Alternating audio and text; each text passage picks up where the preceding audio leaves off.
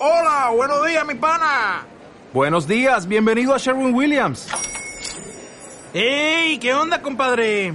¿Qué onda? Ya tengo lista la pintura que ordenaste en el ProPlus app. Con más de 6.000 representantes en nuestras tiendas listos para atenderte en tu idioma y beneficios para contratistas que encontrarás en aliadopro.com. En Sherwin Williams somos el aliado del PRO.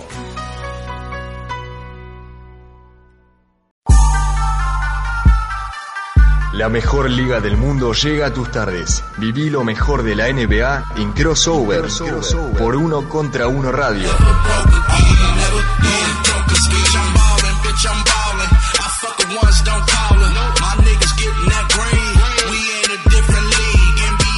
Muy buenas tardes para todos, estamos en una nueva edición de Crossover por uno contra uno web radio, este crossover de los viernes en el que analizamos las historias detrás de cada jugador, de cada franquicia y explicamos un poco el lado B de la NBA. Hoy tenemos una historia más que interesante porque vamos a hablar de una de las mejores jugadoras de toda la historia una personalidad que está también muy ligada a la Argentina y ya vamos a estar explicando por qué, pero primero que nada me toca saludar a mi amigo y compañero Emiliano Iriondo. ¿Cómo estás, Emi? Hola Lea, muy buenas tardes para vos y para todos los que están del otro lado.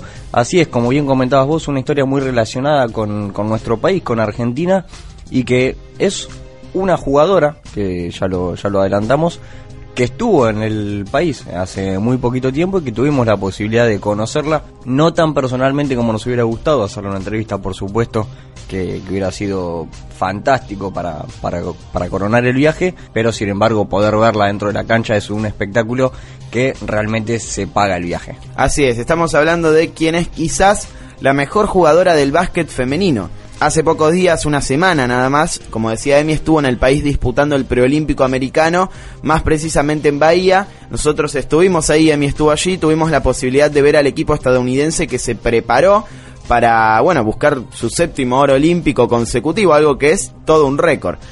Cuando uno la escucha hablar, piensa que nunca se fue, que sigue viviendo con sus padres en Rosario, que es la ciudad en la que estuvo un tiempo antes de volver a los Estados Unidos. Estamos hablando de Diana Taurasi, quien en una conferencia de prensa de, esta, de este preolímpico le preguntaron qué hacía falta para que se convierta en entrenadora de la selección y dijo que necesita dos simples cosas, alfajores y dulce de leche, pocas cosas más argentinas que esa y bueno, obviamente que ella. Todos conocemos ahora a Taurasi, pero no tanto cómo es que vino a la Argentina y lo que hizo acá y cómo siguió luego su vida en los Estados Unidos. Ella nació el 11 de junio de 1982 en Glendale, California, y es hija de Mario, un arquero de fútbol italiano, y Liliana, una ama de casa argentina. Mario nació en Italia, pero a los 5 años se mudó al país y se crió acá, donde aprendió obviamente las tradiciones argentinas, una de ellas el fútbol, deporte al que se dedicó profesionalmente y que más tarde le inculcó a Diana. Growing up in China was was home and it still is. I still drive out there. I still you know, once in a while spend the night and I'm in my bedroom I grew up in. There is a certain pride of of of being from there and making it. I make sure to always mention it because that place shaped me. La mejor jugadora de la historia vivió sus primeros años en Chino, otra ciudad de California, y a los 12 años se mudó junto a su familia a Rosario, Santa Fe. Era su primer contacto con las tierras en las que vivieron sus padres y fue solo por un año, pero ese corto periodo de tiempo dejó una marca imborrable realmente en Taurasi. En esos meses tuvo la posibilidad de vivir como cualquier chica argentina. Iba al club cuando salía de la escuela y se quedaba ahí hasta las 7, 8, 9 de la noche jugando a cualquier deporte que pudiera. Hockey, básquet y fútbol eran los que más practicaba y como siempre deja ver, el fútbol es el que más la apasiona. De hecho, en ese año que estuvo en Rosario, fue varias veces a ver partidos de Rosario Central y uno de ellos fue precisamente la final de la Conmebol del 95 que ganó Central a Belo Horizonte por penales. Diana contó que a ese partido había ido con su padre y su hermana que le había encantado todo lo que habían vivido y que no podía creer lo que veía, una experiencia inigualable. Además, de ese tiempo en Argentina le quedó la tranquilidad con la que se vivía. Los fines de semana cuando se levantaban, los padres le daban unos pesos para ir a comprar facturas. Entonces ella salía con la hermana al almacén y compraba todo lo que necesitaban, facturas, sifones de soda, botella de vino, lo que falte. Y se iban de regreso a su casa. Cuando llegaban, ya las estaba esperando una de sus tías que les hacía ñoquis y así arrancaban el día. Luego de esos meses acá en Argentina, se volvió junto a su familia a Estados Unidos y ahí continuó con su crianza, siempre relacionada a los deportes. Mientras ella estaba en la primaria hizo fútbol y básquet al mismo tiempo, pero cuando entró a la secundaria decidió inclinarse por el deporte que hoy la tiene como la mejor de la historia. Soccer was was becoming really popular, but I, I think uh, there was more of a future in basketball. Well, I got my first letter from Walla Walla Washington Community College in eighth grade. I'm not lying, and I was like, "That's where I'm going. That's that's my school right there. That's my school." And then after that, it was just like, you know, every single day, go to the mailbox, 10, 12 letters. Ella acudió a la Don Antonio Lugo High School eh, y en 2012 empezó a recibir premios. El primero de ellos fue el Cheryl Miller Award, que lo entrega a diario Los Angeles Times a la mejor jugadora del sur de California. Y ustedes se preguntarán quién es Cheryl Miller. Bueno, es la hermana de, de Reggie, del jugador de, de la NBA que tanto conocemos por haber jugado en Indiana. Además también fue galardonada con el premio a la mejor jugadora de nivel secundario en el país en ese año y recibió dos veces el premio a la mejor jugadora del estado. O sea, ya se daban cuenta todos que iba a ser una de las mejores jugadoras de- del país. Una vez que terminó las secundarias, se fue a la Universidad de Connecticut, a la UConn, una de las universidades más exitosas en la historia del básquet universitario.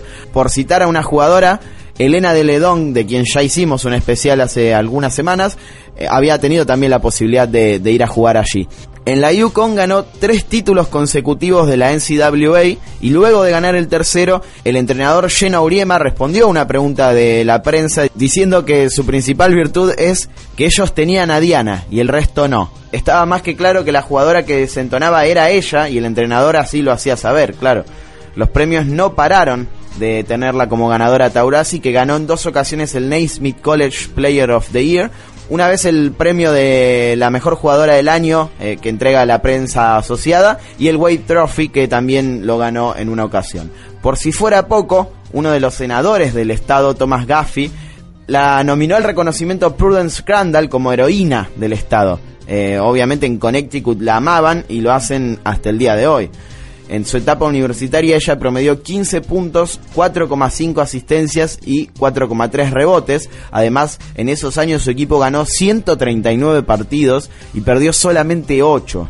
Y ese equipo se convirtió en 2006, dos años después de haber conseguido el tricampeonato, en el primero en la historia de la universidad en ser reconocido con el Huskies of Honor, que es un programa especialmente creado en ese momento, un estilo Hall of Fame. Exactamente. Oh, it was frightening.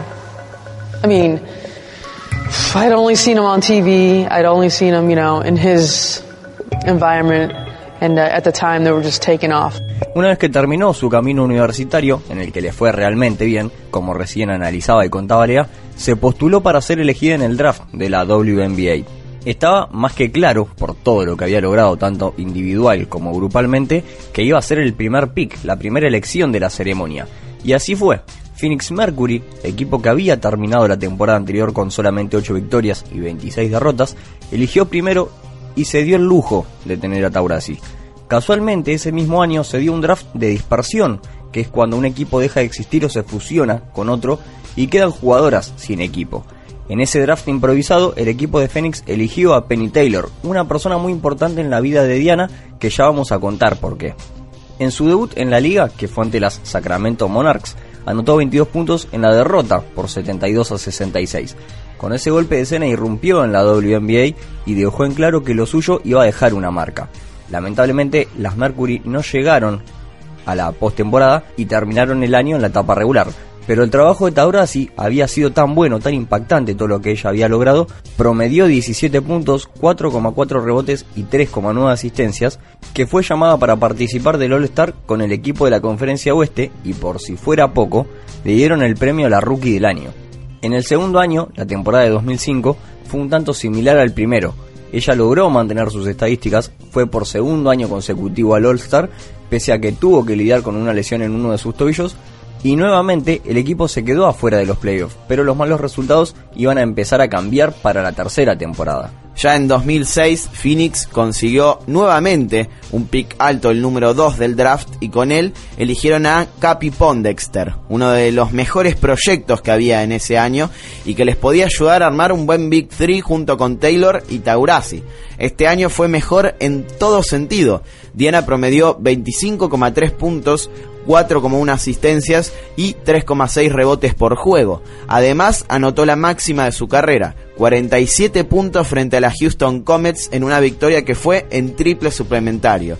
En ese partido anotó 8 triples, que es el récord para una jugadora en la WNBA, y llegó a 121 en esa temporada, que es también otro récord que hoy en día tiene en su poder. Terminaron el año con 18 partidos ganados y 16 perdidos y luego de disputar un triangular de desempate ante Houston y Seattle, quedaron afuera de los playoffs. Otro año sin postemporada para la mejor de la historia, pero las cosas ya estaban cambiando. Porque a pesar de esto, en 2007 fue ese año el que lograron sacarse la mufa de encima y de hecho lo hicieron a lo grande. Esa temporada regular la terminaron con un récord de 23 y 11, segundas en la tabla general de la liga, detrás de las Detroit Shock por solo un juego. En primera ronda eliminaron a Seattle Storms 2-0, en semifinales vencieron a las San Antonio Stars también con una barrida de 2-0 y llegaron a la final, la primera para Taurasi en su carrera.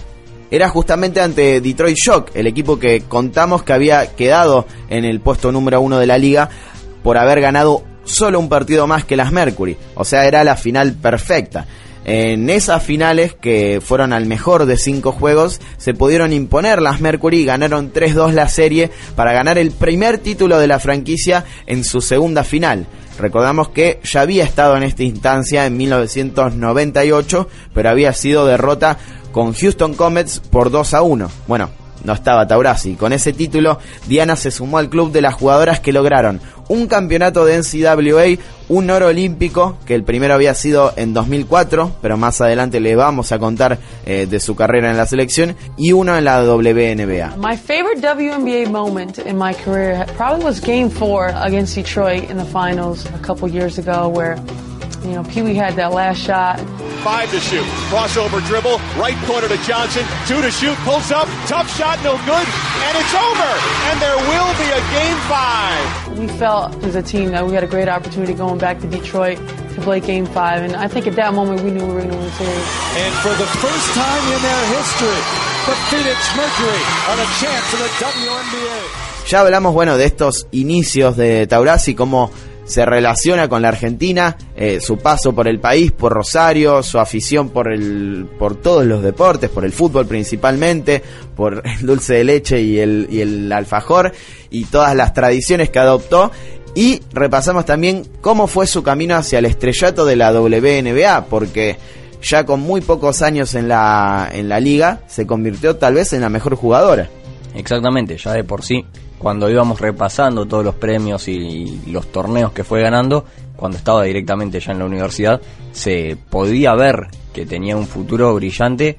No sé si quizás tanto como lo que terminó generando Taurasi en su, en su carrera individual, pero sí que eh, estaba visto que iba a llegar bastante lejos. Así es, y vamos a seguir hablando de Diana Taurasi porque tiene una carrera espectacular, pero como siempre si se quieren comunicar con nosotros pueden hacerlo a través de las redes sociales que son las siguientes. En Twitter nos encuentran como arroba crossover en Instagram arroba crossover.ok y en youtube.com barra crossover ok. Además, si se quieren poner en contacto con las redes sociales de la radio, es arroba uqweb, tanto en Twitter como en Instagram. Y si no, pueden mandar mensajes al WhatsApp de la radio, que es 2914161696. Así es, sigan escuchando Crossover porque en el próximo bloque le vamos a contar tal vez el mejor momento de su carrera y todo lo que logró luego de ese año en el que ganó su primer título. No se pierdan el próximo bloque.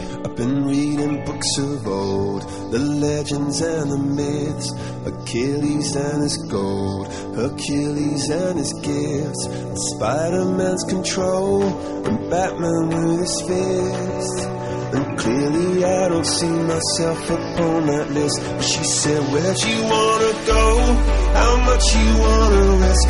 I'm not looking for somebody with some superhuman gifts, some superhero some fairy tale bliss. Just something I can turn to, somebody I can kiss. I want something just like this. Doo-doo-doo, doo-doo-doo,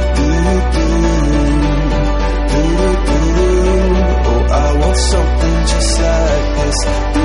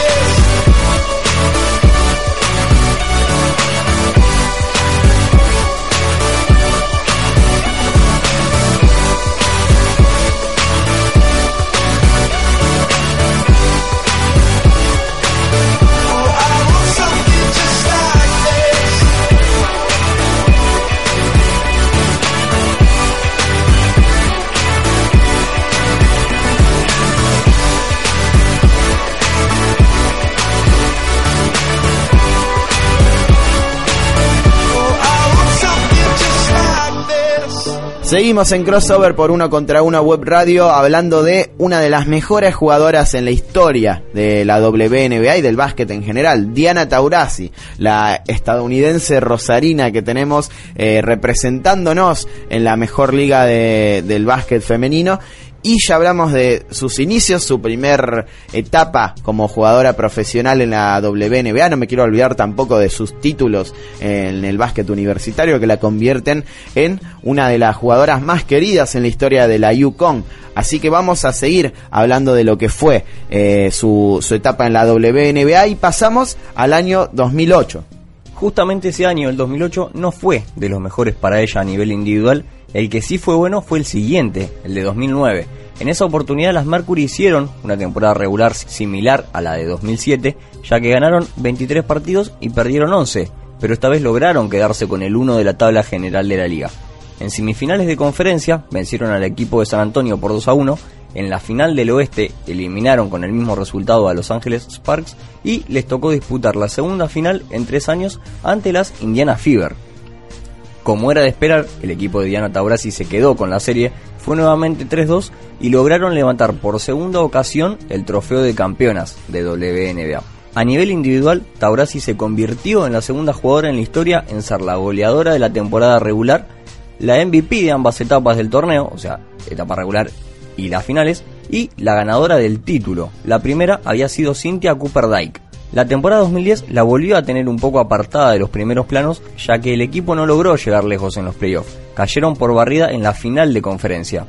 Los años siguientes tampoco fueron buenos a nivel grupal para las Phoenix Mercury, pero Diana siguió destacándose a nivel individual. Por ejemplo, en 2011, además de haber integrado por séptima vez el quinteto ideal de la WNBA, fue elegida en el top 15 de las mejores jugadoras de la historia de la liga. Recordemos que es una liga que es más o menos reciente, temprana, no tiene tantos años como la, la NBA, sino que arrancó en la década del, del 90. Claro. En 2012 tuvo una grave lesión en el costado izquierdo de su cadera y pudo disputar solamente 8 juegos. That's cool. It really like it's it's the whole process like and then you get here and you see, you know, the rookies it's their first time here and um, you know, you get to play with Sue again and other players. Uh, so it is fun because we are all friends when it comes down to it. Our basketball community, you know, we all know each other really well.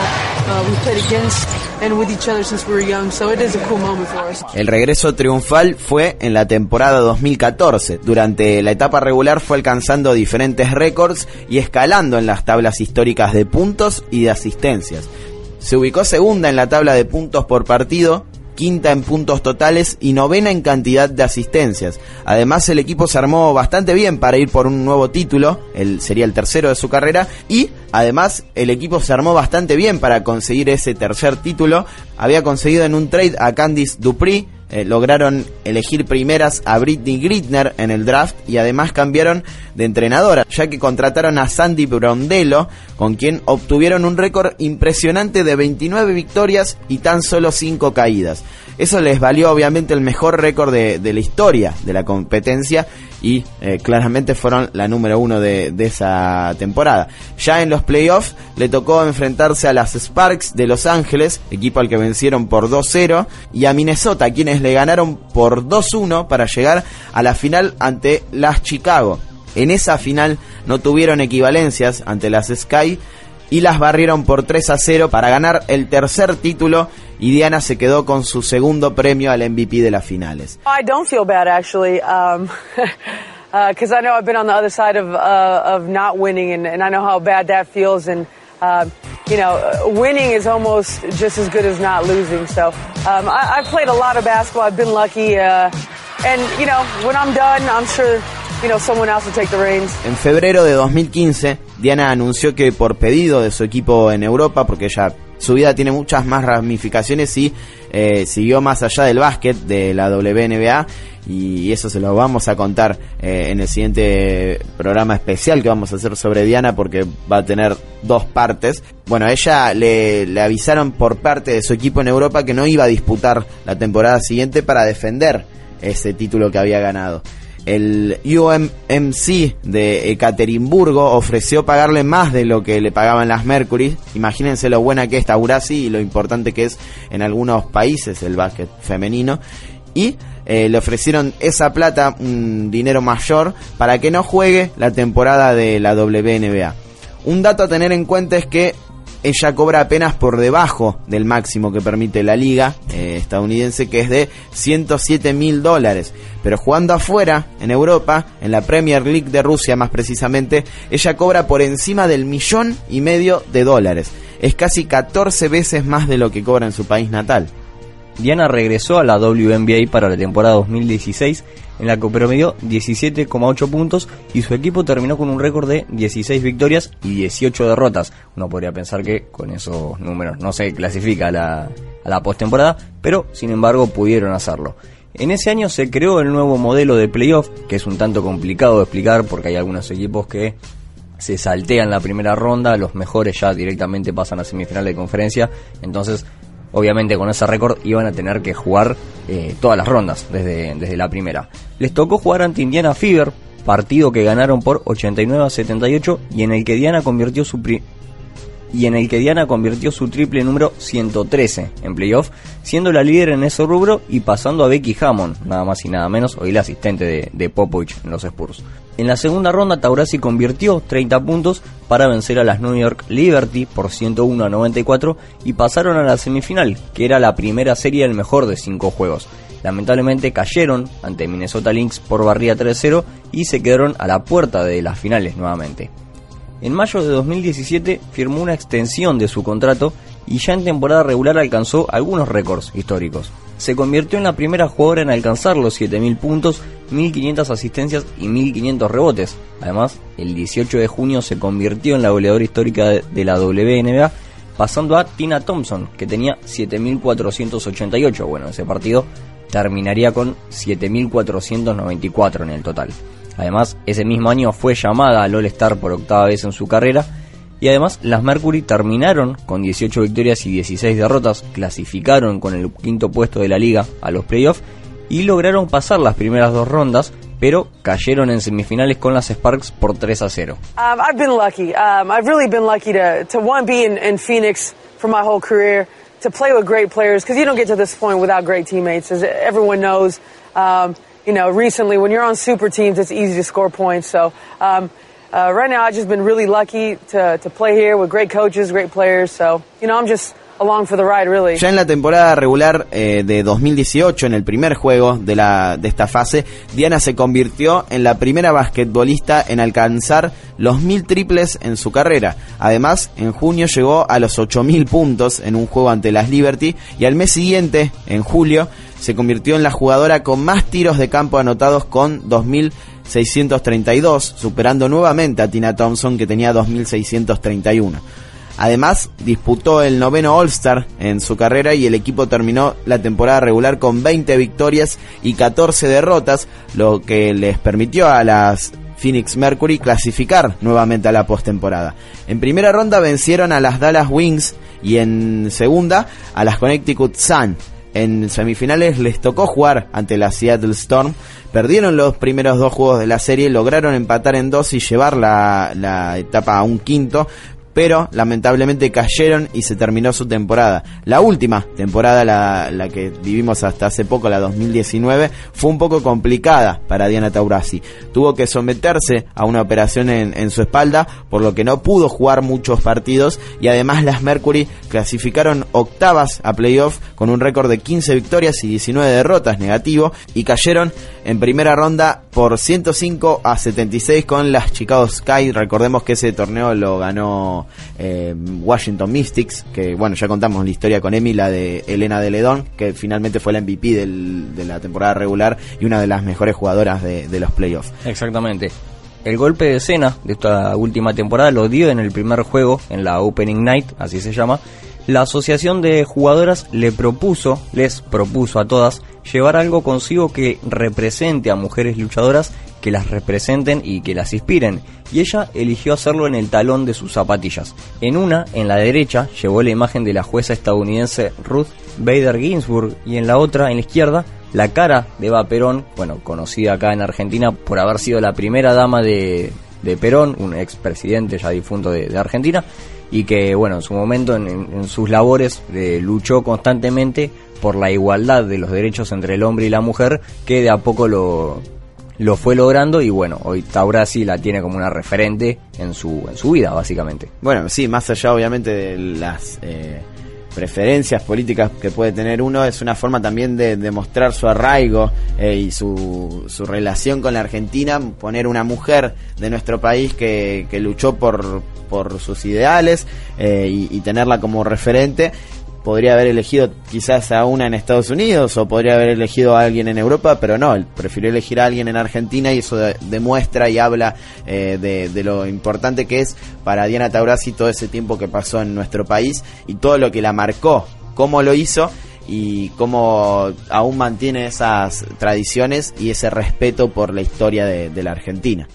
She is the Kobe Bryant of the WNBA. One of the all-time greats in this league. Diana Taurasi is the best in the WNBA. Taurasi's getting inside, scoop it up, scoring. Taurasi cutting in the lane for the layup. She's starting to heat up. Diana letting it fly. She is on fire. The record three for number three, and now no one has made more in WNBA history. Taurasi with a dagger from three-point range. Watch out for Taurasi. Oh, up and in. How does she do that? Diana Taurasi's been synonymous with greatness. She's a scorer, there's no question. Oh, how about that one? How did she get this shot off? Taurasi on the drive. She has hit the 6,000 point scoring plateau. Scoop it up and in. DT with the first class delivery. Here's another three. Why not? Taurasi going deep for three. 37 for Diana Taurasi.